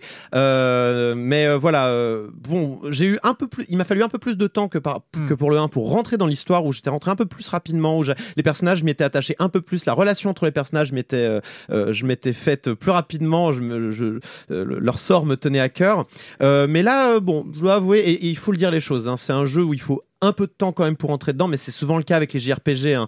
Euh, on, on est là et on arrive, euh, on a une montagne de statistiques, de, de, de- de tutoriels. Il y a un temps avant que le rythme de croisière Mm. se mette en place. D'ailleurs, belle analogie, puisque je trouve que le rythme de croisière se met en place quand euh, on débloque le bateau, qui devient notre nouveau QG, et on se dirige, enfin, on rentre dans un bateau, c'est un énorme bateau qui est, qui est- qui est- voilà, c'est un bâtiment immense. Et euh, mais là, ça y est, je suis dans ma petite zone de confort, je suis avec mes personnages, je commence à avoir des, je commence à avoir des petites amourettes. Là, euh, qu'est-ce que tu dis J. Corentin, il est content bah, c'est le moment-là où je suis, je suis confortable, je suis content de retrouver une Parce que c'est équipe. ton genre que tu. C'est un genre que j'aime et, j'entends tout à fait que c'est pas pour tout le monde. hein. Mais parce que d'autant que entre deux missions qui sont encore une fois très bien game designées, il y a un- une montagne de dialogue qui, euh, qui est propre au genre. hein. C'est bon, on, on est, on aime ou on n'aime pas. Euh, je crois qu'ils sont passables. Il suffit de faire strat pour Mm. passer euh, tous les dialogues. Ça, on passe un peu à côté de l'intérêt du jeu aussi, et je peux comprendre que ça soit pas la cam de tout le monde, mais c'est vrai que Valkyrie Chronicles 4, euh, tout comme le premier, c'est à moitié un TRPG, mais aussi un visual novel. Et du coup, si on passe, si on n'est pas très fan de ce genre d'aspect-là euh, du jeu vidéo, bah, je le conseille pas forcément, euh, même si euh, dans son genre et si on apprécie les histoires qui peuvent être un peu gnangnan par moment, euh, voilà, et qu'on apprécie les amourettes, qu'on est là faire, oh, c'est trop les mignon. fleurs. Et les fleurs, c'est très important. on peut, euh, on peut être, on peut être rebuté. Je, je voulais, enfin, je vais en finir rapidement, mais je voulais juste aborder les nouveautés d'un point de vue stratégique quand même, parce qu'il y a des, des nouveautés de gameplay. Alors peut-être c'est apparu dans le 2 et le 3. Désolé, personne n'y a joué, donc je vais quand même évoquer ces nouveautés par rapport au 1. Euh, Il y a les nouvelles classes, donc les grenadiers. Donc alors eux, ils sont mais alors craqués, mais alors jamais vu ça. À partir du moment où tu sais où il y a une unité sur la map, ils ont une, ils ont une portée mais hallucinante. Et ils balancent une bombe, c'est quasiment un one shot sur toutes les unités, c'est hallucinant. Ils sont limités par les munitions aussi et ils se déplacent très lentement. Ils mettent un temps fou à mettre en place leur euh, leur attirail. On a le, le- le commandement, ça c'est intéressant, c'est toutes les unités qui apportent un point d'action, parce que c'est certaines unités qui sont des chefs qui apportent un point d'action en plus, euh, peuvent commander jusqu'à deux autres personnages, donc ça peut être intéressant pour amener une unité qui a peu d'endurance à l'autre bout de la map, euh, voilà, plus rapidement, donc c'est très intéressant. On a le baroud d'honneur, c'est quand le personnage meurt, il se prend une, balle malencontreuse, euh, et ben il peut faire une dernière action avant de mourir, et euh, du coup euh, il va euh, soit donc inspirer ses collègues, donc l'unité la plus proche va avoir un boost de défense et tu récupères un point d'action, ou alors il se relève, il devient invincible et il fait une dernière action, genre tirer dans la tête du mec qu'il a eu, ou alors ou alors il contre tout simplement. On a le navire, donc j'ai dit, mais le navire intervient aussi en bataille. Tu peux donner un grosso modo pour faire rapidement un ordre, mais un gros ordre, genre ramène-moi un tank s'il te plaît. Ouais, ok. Euh, ramène, euh, tu peux, me- tu peux me faire un coup de radar là pour savoir qui y a. Ouais, pas, pas de souci. Donc voilà, il y a quand même des nouveautés qui sont apportées et qui sont distillées dans le temps. Là, je suis à, je suis à 20 heures de jeu, j'ai encore des nouveautés, donc c'est c'est vraiment intéressant. Et euh, voilà, je recommande. C'est vraiment Valkyrie Chronicles 1, 2. Donc allez-y si vous avez aimé le 1. euh, voilà pour ma part. On, on Erwan. conseillerait pas plutôt le 1 enfin, parce que Alors, moi, moi, moi, en voilà. fait, j'avais, j'ai- moi, j'ai joué sur PS3 au 1 quand il est sorti. J'ai souvenir d'un jeu qui m'avait accueilli. Au début, j'avais même presque l'impression de me dé- déplacer librement dans un univers euh, très joli. Enfin, vraiment un- Librement esthétiquement, euh, presque. Non, je veux dire, Ouais. je- on me disait voilà un jeu stratégie et j'avais l'impression de me déplacer librement et de découvrir presque par accident au bout de quelques heures de jeu qu'en fait c'était très riche et complexe Mm. et je me venais, j'en étais déjà arrivé à faire des choses complexes. Mm. Là, j'ai trouvé que le jeu m'accueillait pas tellement. Bon, j'ai pas joué longtemps pour l'instant, donc peut-être ça décolle après. J'ai eu l'impression que j'avais des, effectivement des longs passages visual novel. Ouais. J'avais des Ceux tutoriels pour te, sans arrêt. pour te. En soi, non. En Non. soi, non. Mais euh, là, il y avait du tutoriel. J'ai l'impression que toutes les minutes, on me balance un nouveau truc, un nouveau. J'ai envie de l'essayer. J'ai envie d'essayer mon nouveau jouet et boum, on me renvoie un Je- autre. J'ai pas le temps. Honnêtement, au bout de J'ai 20 trouvé- heures, j'avais encore des tutos. Ouais, enfin, moi, j'ai dû faire une heure et demie, deux heures. Pour l'instant, je, je suis pas rentré dedans. Alors, tu Ouais. disais qu'il fallait du temps, alors que le premier, j'ai le souvenir de vraiment être rentré euh, comme ça. Je suis assez d'accord. euh. j'ai mis moins de temps à rentrer dans le 1 que dans le 4. euh, et c'est, tu as raison. Je pense. Alors, si vous avez fait le 1, vous avez adoré le 1, vous pouvez aller sur le 4, c'est la même chose. Dites-vous que vous allez refaire euh, un peu le, le- le même voyage euh, avec une autre histoire, tout ça. Mais si vous n'avez pas fait le 4, d'autant que là, il va ressortir sur Switch, Mm. faites le 1. Le 1, il est aussi bien, il est moins cher et il est aussi beau. Et, et c'est une belle. Si, ja- si jamais ça vous plaît, vous pourrez passer au 4. Et voilà, parce que là, il coûte quand même ses 60 euros. Donc euh, le, le, le 1, il coûte, il coûte plus grand chose. Maintenant, on le trouve régulièrement en solde. Moi, je, je dois l'avoir pour 10 euros et j'ai passé un très bon moment. Donc je suis assez d'accord avec toi ouais, sur ce- cet aspect euh, rentrée plus difficile dans, dans, dans ce grosse masse qu'est Valkyrie Chronicle. Mais au niveau du système de jeu, Erwan, euh, c'est toujours quelque chose qui. Oui, enfin, sauf, sauf que je sais pas, c'est peut-être moi aussi, j'ai trouvé que je- j'essayais de déplacer mes unités, les mettre bien au bon endroit, et puis après, il fallait le viser. Je mettais bien mon viseur sur le personnage et je tirais très très loin à côté à chaque fois. Donc, un gros moment Ah, hier soir. En fait, ce que je trouve, je trouve ça intéressant, c'est ils ont transformé le pourcentage de réussite de tir dans un XCOM en euh, bah, tir, et en fait, t'as une, t'as une zone en fait de, de probabilité de là où va attirer ton tir. Et bah, si tout le rond est dans la tête de ton personnage, bah, c'est bon, t'es sûr de mettre le coup, c'est un 100%. Mais par contre, s'il y a des espaces autour, Ah, bah, tu ouais. peux mettre la balle, tu peux mettre la balle là. Et je trouve ça très intelligent d'un point de vue game design. Ça rend la chose plus dynamique, plus sympa et moins euh, statistique euh, comme on peut avoir euh, dans d'autres jeux. Vous avez Ouais, mais 73% peut- de peut-être chance. peut-être j'avais peut-être j'avais envie qu'on me laisse gagner la, la toute première mission facilement pour euh, voilà me Ça, dire il- vas-y tu peux y croire tu L'IA est aller très très conne au début, euh, tu peux t'approcher, ils te feront pas de mal. ah oui, puis le jeu je le trouve plus facile que le 1 aussi, beaucoup un peu trop facile peut-être. D'accord. Voilà. C'est sur euh, PC, PS4, Xbox One, Switch, ça coûte 60 euros. Voilà, et c'est Sega. Valkyria Chronicles 4. Allez, c'est le moment euh, tant attendu. Si je n'en parlais pas, je pense qu'il y aurait une manifestation. hein. Oui. Dites-moi que oui. De R1 tout seul, mais De R1 tout seul. c'est le moment de parler de NBA 2K19. You never cared about anyone but yourself, AI. And until you do, this is exactly as far as you'll go. You want to get to the next level? This is what you have to do. Let's see who scores the most points tonight. Look, enough talk. Let's play. You just tried to run before you could crawl. Learn how to crawl. See through the dark, push through the rain. Numb to it all, I'm acquainted with the pain. AI, we have one game left this season. The question is, are you up for it? AI et NBA 2K19. Allez, je le prononce une fois bien. Euh, bah en fait, c'est NBA 2K18 plus 1. On est, on- là, là, on est en plein dedans. Là. C'est comme FIFA, mais avec du basket, quoi. C'est ça. C'est ça. Euh, non, non.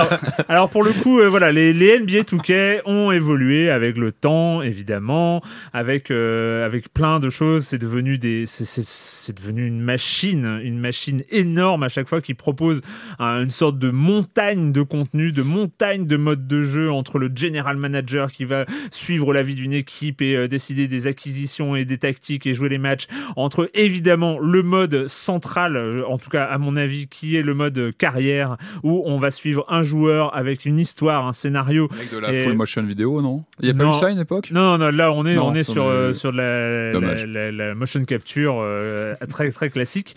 Euh, et, puis, euh, et puis plein d'autres modes de jeu, le Les- mode les Ma League, collectionner les, cartes à collectionner.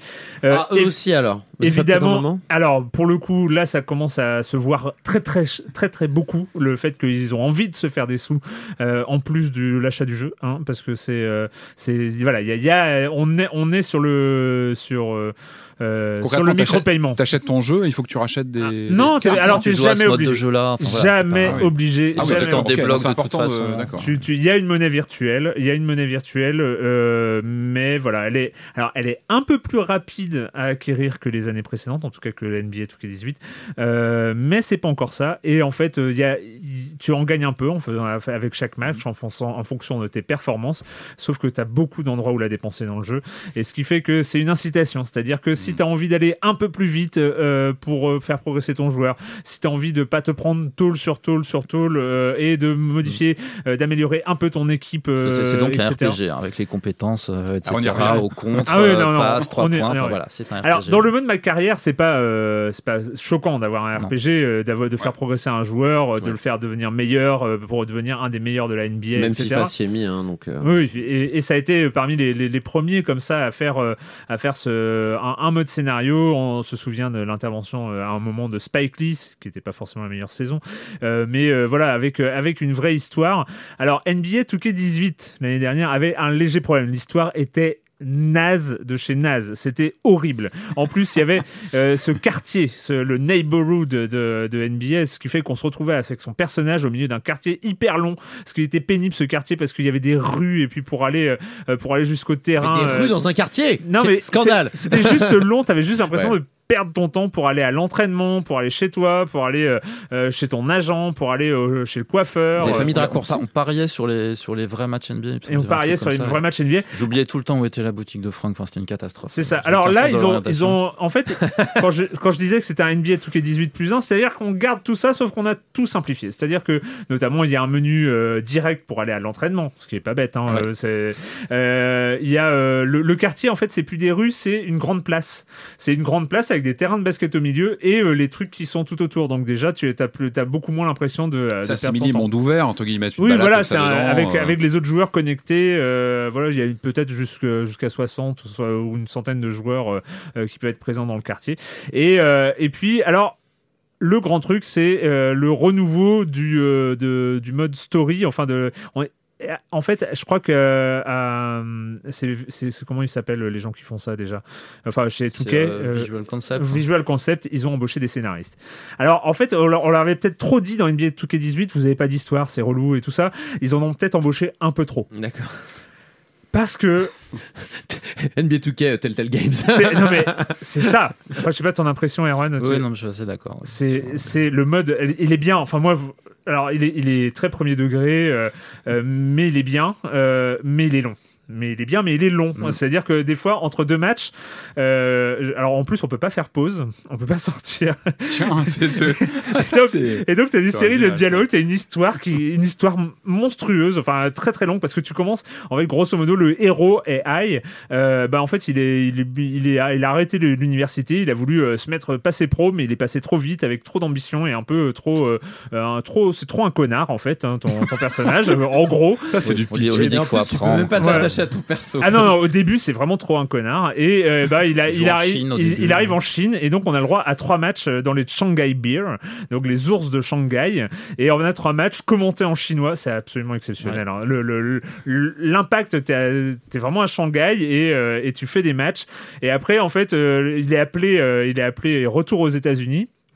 Il est content, il va connaître la NBA et tout ça, sauf qu'il arrive en G-League, donc euh, vraiment la, la sous-ligue NBA. Ouais, donc il arrive- et on le dit qu'il va jouer pour les, les Lakers, mais en fait, c'est pas les LA Lakers, c'est les Lakers de je sais plus où. Ouais. Enfin, voilà, il y a un- Ah ouais, un Et- gag il revient sur Terre, quoi. Ah ouais, il revient sur Terre et il atterrit au fin fond de pas l'Arizona, mais euh, enfin euh, tout ça au Mad Ants, les, les fourmis folles. Donc euh, vraiment. après, il, après, il est du échangé, cul du il est- monde. Il, est tradé contre, euh, Un contre camion de food truck, en fait. Donc, ça- a l'air Ouais. hallucinant. J'ai très envie d'y jouer Non, maintenant. non, mais, T'as le petit euh, Mike s'en souviendra. C'est ça. mais limite c'est ça. Mais en fait, Et- c'est marrant parce que vous vous racontez que c'est un, c'est un, c'est un affreux bonhomme, mais en même temps, il lui arrive les pires. euh, Mais c'est- il il donc apprend, c'est bien. il C'est un voyage initiatique, Bah ouais, c'est bah un voyage initiatique exactement. jusqu'à évidemment arriver en NBA parce que c'est quand même NBA tout Et il devient gentil après.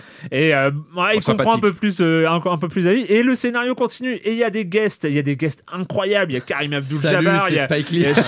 évidemment, il y a, il tous, ceux- il y a tous, les, légendes du basket. Il y en a plein. Et, euh, et tout est filmé évidemment en, Filmé en- en- En- non, en ah. motion capture. Euh, enfin voilà, tout, tout est très bien fait. Alors voilà, c'est un peu long. euh, Il y a un peu trop de scénarios. Le, le, le mode de GM, donc le General Manager, c'est pareil. T'as des, t'as des scénarios à n'en plus finir. C'est des pas, c'est aussi le but, non? Enfin, c'est. Alors en fait, le seul truc, c'est que moi j'ai envie de dire à Visual Concept, embaucher. Il y a des gens de Telltale qui, ce moment, qui ouais, sont dispo que, là. ouais. Et ben embauchez-les parce que en fait. Leur truc avec en plus quelques notions euh, de, de jeu d'aventure, euh, genre avec des choix Des de dialogue, choix. un peu plus de choix de dialogue. Il y, De... a des, il y a des choix dans les dialogues. Ouais, aussi, mais bon, euh, toutes les heures quoi. Enfin, euh, Mm. c'est un peu un peu l'idée qu'on a. Oui, mais quand même, c'est quand, quand il y a toutes ces, toutes ces phases cinématiques, tu peux pas complètement aller faire autre chose, parce qu'il faut quand même être un peu présent Ouais. pour, euh, pour faire des choix. Moi, c'était juste le moment où mes enfants m'appelaient. Donc, en fait, euh, je partais. Et quand je revenais un quart d'heure plus tard, la cinématique n'était pas terminée. Et donc, j'avais un peu perdu le milieu de l'histoire. Enfin, c'était c'était assez, assez étonnant. Vous y jouez pas sur. faire Home Je Non. suis pas sûr que Ouais, tu joues. Ah, c'est si, ça, tu joues sur euh, en fait PC, moi. Mais euh, Ah ouais, ouais, il y avait, Je y si Altab ça mettait pas pause en tout cas. C'était c'était assez. Ah il y, a- y un problème. Moi, moi, je joue sur Switch et si tu fais Home, après la console se met en veille et du coup tu perds ton truc parce que apparemment le, le jeu a besoin de se connecter à Oui. Internet. Oui. Donc tu as perdu ton mode carrière, tu es obligé de, te re- de, de relancer la connexion On pour reprendre pause, à la sauvegarde automatique précédente. extrêmement Ça, c'est moyen, mais sur, sur Switch, sur Switch, il tourne très bien. Alors que celui de l'an dernier, il était sorti, le NBA 2K18, donc comme Ouais. on dit ici, il était sorti dans un état pitoyable avec le son décalé par rapport à l'image sur les cinématiques. horrible. Il y avait eu des mises à jour, ils avaient réglé Ouais. le problème et là, là, ça va. Oh mince, Voilà. oh mince, la console est un succès, vite, vite, vite. Il- Un il NBA est- 2K. Non, mais il n'était pas comme elle est noire avec une grande banderole. Attention, gros téléchargement. Ça y est, là, ça y est toujours, ouais. Toujours, hein. Ouais. gros gros téléchargement. Bah, moi, je, euh, moi, je l'ai, je l'ai eu en version cartouche. Euh, il a téléchargé, fait des mises à jour. Il prend, je sais plus si c'est 25 ou 28 Ah gigas ouais, sur la carte même, mémoire. ouais, je comprends pas comment c'est possible sur un jeu vendu en cartouche. même, ouais. Et alors pour le reste du jeu, parce que là c'est le mode ma carrière, pour le reste du jeu, c'est vraiment on est euh, à 18 plus 1, c'est-à-dire que euh, les matchs sont le gameplay est quasiment identique.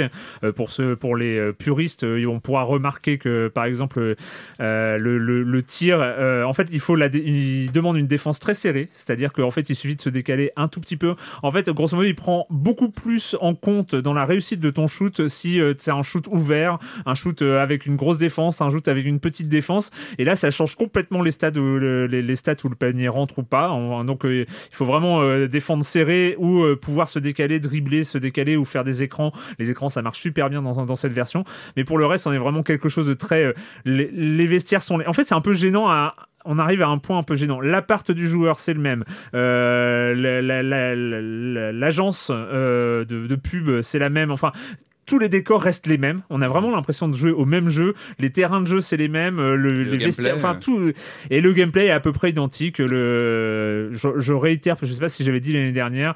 euh, Il y a des entraînements. Ne vous entraînez qu'à un seul truc, c'est le lancer franc. Parce que tant qu'on Ah, Je suis catastrophique au lancer franc. je ne c'est le lancer franc. euh, En fait, le lancer franc n'est pas une statistique que tu peux augmenter dans, euh, dans ton joueur. Il y a que à l'en- voilà, il faut juste faire de l'entraînement. Et tant qu'on n'a pas le badge argent en lancer franc, on ne peut pas en rentrer un. Donc il faut, euh, il faut, faut persévérer et il faut s'entraîner tant que temps pour euh, décrocher le badge argent. Voilà, c'est le Dire- seul dire conseil Ce de marrant, jeu. c'est qu'il y a toujours le choix entre, euh, pour les tirs, les passes, entre faire ça au bouton et faire ça au stick. Ça- Mm. Ouais. Je sais pas depuis combien d'années ils ont introduit le, la possibilité de faire ça au stick ouais. sans l'imposer. En fait, c'est qu'on joue toujours comme on, comme Il y a on un mais- mode, il le fait à la souris. C'est ça. Non, faut pas, faut pas déconner. Mais, euh, mais euh, ceci dit, voilà, Au ça reste, ça reste, euh, à la guitare. mais ça reste une référence incontournable de- du jeu de basket. Évidemment, il n'y a pas de, il y a pas de concurrent euh, réel. Il y a hein. NBA Live qui est ressorti Ouais. cette Oui. année. Je sais pas ce qu'il vaut, mais. euh, Ouais, je pense qu'il veut Il pas. faudra quelques éditions. En, en général, il, il annonçait, il annulait à la dernière minute. Là, il est sorti, semble-t-il. Ouais. Ah, bah, il faudra peut-être que je. Semble-t-il, il a fait. C'est ça. Mais je crois qu'il est pas sorti en Il a boîte. fait couler l'encre, apparemment. Voilà, c'était NBA. Tu as d'autres choses à, à rajouter, Erwan? Je sais pas. Tu... Euh, bah, juste un truc, moi je suis allé voir un peu dans les menus tout ce qu'on pouvait paramétrer, tout est paramétrable et ça, Mm. ça me fascine un peu dans une période où on parle beaucoup de développement de l'e-sport et qu'on imagine une standardisation des jeux pour que tout le monde puisse s'affronter. Là, tout est paramétrable. À la limite, deux personnes qui, euh, qui jouent à NBA 2K19 jouent pas du tout au même jeu. Enfin, c'est très, c'est vraiment chacun son. Moi, il y a un truc que je comprends toujours en fait. pas, et c'est depuis euh, NBA 2K, euh, depuis tous les NBA 2K, mais même avant les autres jeux, c'est en fait la durée de. En fait, en NBA, le, le truc important, c'est les stats. Vous le savez, hein, c'est le nombre de points, le nombre de rebonds, Mhm. le nombre de passes, le nombre d'interceptions. C'est toutes les stats. T'as des à, à trois chiffres après la virgule, et etc. C'est super. Sauf que. Et ben en fait, par défaut, ils jouent avec des cartons de 6 minutes. Et en fait, c'est impossible d'avoir des stats réalistes avec des cartons de 6 minutes parce que les cartons dans la vraie vie, ça dure 12 minutes. Donc en fait, dans tous les jeux de basket, tout le temps, il, a fallu, il faut aller dans le menu pour remettre les, les, les- les cartons à 12 minutes, ce qui fait des parties très longues. Mais c'est la seule, euh, la, seule match, option valide pour avoir des stats cohérentes avec le reste de la NBA en fait. Donc euh, voilà, c'était toujours. Je, je comprends pas ce, ce truc-là Mm, en fait. mm. C'est- très étrange. Mais c'est sinon, quand c'est long, enfin, moi, je, moi, je fonctionne beaucoup au moral. C'est-à-dire, quand je commence à louper des paniers, après, c'est la catastrophe, ça s'enchaîne. et sur des Ouais. matchs à carton de 12 minutes, là, je, finis par me jeter par la Bref, fenêtre. Enfin, on a explosé les te- compteurs, mais c'est pas grave. francs par la fenêtre. Voilà. je me auto-lancer franc. Euh, mais c'est pas grave, euh, la semaine prochaine, ce sera peut-être aussi un peu, un peu chéri. Le, un- le- le programme est, est- est- est tendu hein, en ce moment hein, pour. euh, C'est voilà, no Noël. C'est Voilà. ça, c'est ça, c'est le Noël. Euh, bon, bah c'est fini pour cette émission pour le jeu vidéo et la question rituelle à laquelle vous n'allez pas échapper, mais à laquelle vous allez répondre très très vite parce que quand même on, est, on commence à dépasser beaucoup. Allez, quand vous ne jouez pas, vous faites quoi, Corentin? Euh, du sang, des larmes et des pixels de Jason euh, Schreier. qui Ah, est j'ai déjà fait, j'ai déjà fait, j'ai déjà fait. Qui est... Bah oui, bah, bah, Ouais. bah, bah, bah, c'est mon tour. Ah bah, laisse la place. Euh, 3 mai 2018, c'est sorti, donc euh, c'est plutôt pas si vieux, même s'il est sorti l'année dernière aux États-Unis. Euh, donc ça parle en fait de tous ces jeux qui ont une, un- un- une gestation très compliquée, mais qui au final se sont révélés être des bons jeux ou des succès ou les deux. Donc euh, parmi ont les été annulés hein, pour certains.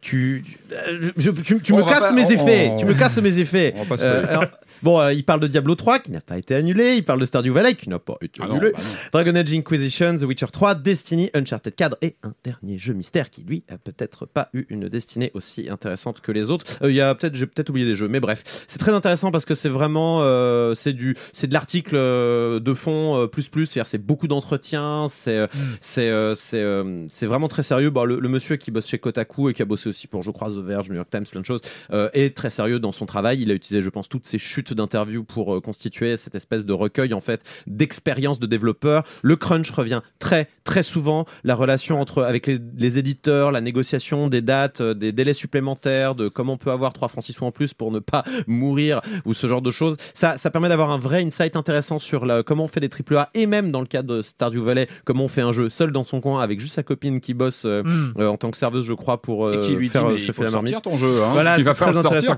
son éditrice finalement, hein. C'est c'est c'est hein. c'est assez intéressant. Mais voilà, c'est je vous le conseille. La traduction peut être un peu à- Bon, le style peut parfois être un peu. Mais bon, parce que j'avais j'avais lu d'autres livres mieux traduits avant. C'est chez Manabook, ça coûte entre 15 et 20 euros. Patrick Ouais, alors je vous avais parlé euh, la semaine dernière de ma déviance pour les premières adaptations de jeux vidéo en film. Euh, là, je vais vous parler d'une autre de mes, de mes marottes actuellement. Euh, je me suis pris de passion pour les, les suites de grands films. Alors, je vous parle pas des directs ou vidéos genre American Psycho 2. hein. Oui, ça existe. Mm. Avec la sœur, je crois, du. Enfin, bon, bref. Non, non, moi, je vous parle de, de ces années 70-80 où on, on, on osait tout, quoi. On osait Les Dents de la Mer numéro 2, que moi, j'aime bien. C'est un film que j'aime bien, qui est, qui est- souvent très critiqué, parce que évidemment, quand on passe après Spielberg, et moi j'aime bien ce film. Et, euh, et, j'ai revu tout dernièrement, je l'avais déjà vu, mais voilà, j'ai eu le plaisir de m'y replonger, c'est Psychose 2. Alors évidemment, Oui, j'allais j'allais en parler. Il y en a eu à trois, je crois. Il y je crois qu'il y en trois, a, il y a un il y en a un où en vrai sa, mère- et- sa mère est pas morte. Enfin, je crois qu'il y a des histoires comme ça. Je sais plus Alors, exactement. C'est assez flou dans mon. Mais ce qui est génial, alors évidemment, on passe après Hitchcock. Alors évidemment, on va pas se, se- on va pas se frotter à Hitchcock. Mais moi, Psychose 2, à chaque fois, je le redécouvre parce qu'il a un scénario complètement tarabiscoté. C'est un film de 83. Anthony Perkins est toujours fabuleux. Enfin, moi, moi un film est juste où tu filmerais euh, Perkins, je suis fan. Non, mais le film est vraiment bien fichu. Je trouve qu'il il, il- il remet, il arrive vraiment à, à s'encastrer dans le film original. hein. Il il est, un peu mal foutu, mais il y a, plusieurs couches de scénario dedans, il y a plusieurs intrigues, et il marche bien au final. Et je trouve que on savait faire à l'époque Les Dents de la Mer, qui est une suite pour moi réussie, qui apporte aussi quelque chose. Ce sont des films qui n'ont pas eu de très bonne presse à l'époque, mais quand on les redécouvre aujourd'hui, je trouve qu'ils osaient quelque chose, et ils osaient voilà, exister après. s'il y avait eu un Vertigo 2 Oh là, alors là, attention. C'est une bonne question. Euh, Non, mais est-ce que je te vois emballé Non, là, mais c'est vrai, c'est vrai. euh, Euh, Psy- Non, mais c'est vrai que Psychose 2 réussit le truc. Le 3, il faut que je le revoie. Il y a un petit moment que j'ai pas revu le 3. Il est peut-être un peu plus compliqué, mais le 2 marche bien et euh, à voir. Moi, je, je le conseille. Voilà. Erwan. Euh, moi, je regarde, enfin, je rattrape même Lucky Louie, qui est une sitcom de 2006 de Louis euh, qu'il avait fait avant sa série Mm. Louis et c'est assez intéressant parce qu'il y a tout le côté euh, à la fois euh, autodépréciateur et puis en même temps one man show et en même temps trash et euh, transgressif de Louis qui est déjà là dans la forme sitcom. Euh, Louis C.K. on en a parlé euh, euh, voilà pour des histoires un peu pas très glorieuses où euh, Mm. Euh, où il empêchait un peu des comédiennes qui, sur qui il avait un peu euh, du pouvoir de sortir de la pièce où il était pendant qu'il enlevait en partie une partie de ses vêtements à lui pour faire des choses euh, devant leurs yeux qu'elle n'avait pas forcément envie de regarder. Donc voilà, il y a toujours la question est-ce que du coup on boycotte ce qu'il a fait? Euh, Moi, je- pour moi, du coup, on a l'information que Louis C.K. est un porc, mais voilà, c'est une information qui, Hmm. parmi d'autres qui m'intéresse pour regarder cette série-là. Et euh, la série, je l'aime aussi pour euh, une actrice qui s'appelle Pamela Adlon, hein, qui, qui est co-scénariste de certains épisodes, qui a aussi écrit des épisodes de Louis, qui a maintenant sa série qui s'appelle, euh, je vais noter, Better Things, et qui est une actrice formidable. Voilà, donc ne jetons pas tout Louis C.K. à la poubelle, ne serait-ce que pour voir Pamela Adlon. Lucky Louis. Eh ben moi je continue euh, sur les podcasts euh, et cette fois-ci c'est euh, alors j'avais regardé les trois j'avais écouté pardon les trois premiers épisodes en début enfin à la rentrée 2017 c'est entre de Louis Louis Média entre c'est euh, c'est 27 épisodes je crois ou 26 euh, qui se sont déroulés entre septembre et juin 2017 ça, et c'était la première saison. Alors Enfin bref, c'est Louis Média, c'est Charlotte Pudlowski, euh, qu'on connaît parce qu'elle bosse avec, euh, notamment avec Slate sur le podcast Transfert. Et euh, elle a suivi pendant 27 épisodes une année scolaire de Justine, qui est en sixième, qui rentre en sixième. Et quand on rentre en sixième, on rentre dans l'adolescence, on sort de l'enfance. Et juste écouter les deux ou trois premiers épisodes, je pense que vous aurez envie d'écouter la suite. Le- L'ensemble est assez incroyable, le résultat est assez incroyable dans le, entre l'exceptionnel, l'extraordinaire, le quotidien, tout ça. Et puis cette Justine est euh, c'est assez fou. Et bref, euh, voilà, c'est entre de Louis Média euh, sur toutes les plateformes de, de podcasts que vous connaissez. Voilà, merci messieurs pour, pour cette émission cette semaine. On se retrouve très bientôt. À la réalisation, j'ai oublié la semaine dernière, c'était Quentin. Cette semaine, c'est Jules Gélaoui de, de Binge Audio. Voilà, et puis on se retrouve donc très bientôt pour parler de jeux vidéo ici même. Ciao. Even when we're on a budget, we still deserve nice things. Quince is a place to scoop up stunning high-end goods for 50 to 80% less than similar brands. They have buttery soft cashmere sweaters starting at $50, luxurious Italian leather bags, and so much more. Plus, Quince only works with factories that use safe, ethical, and responsible manufacturing. Get the high-end goods you'll love without the high price tag with Quince. Go to quince.com slash style for free shipping and 365-day returns.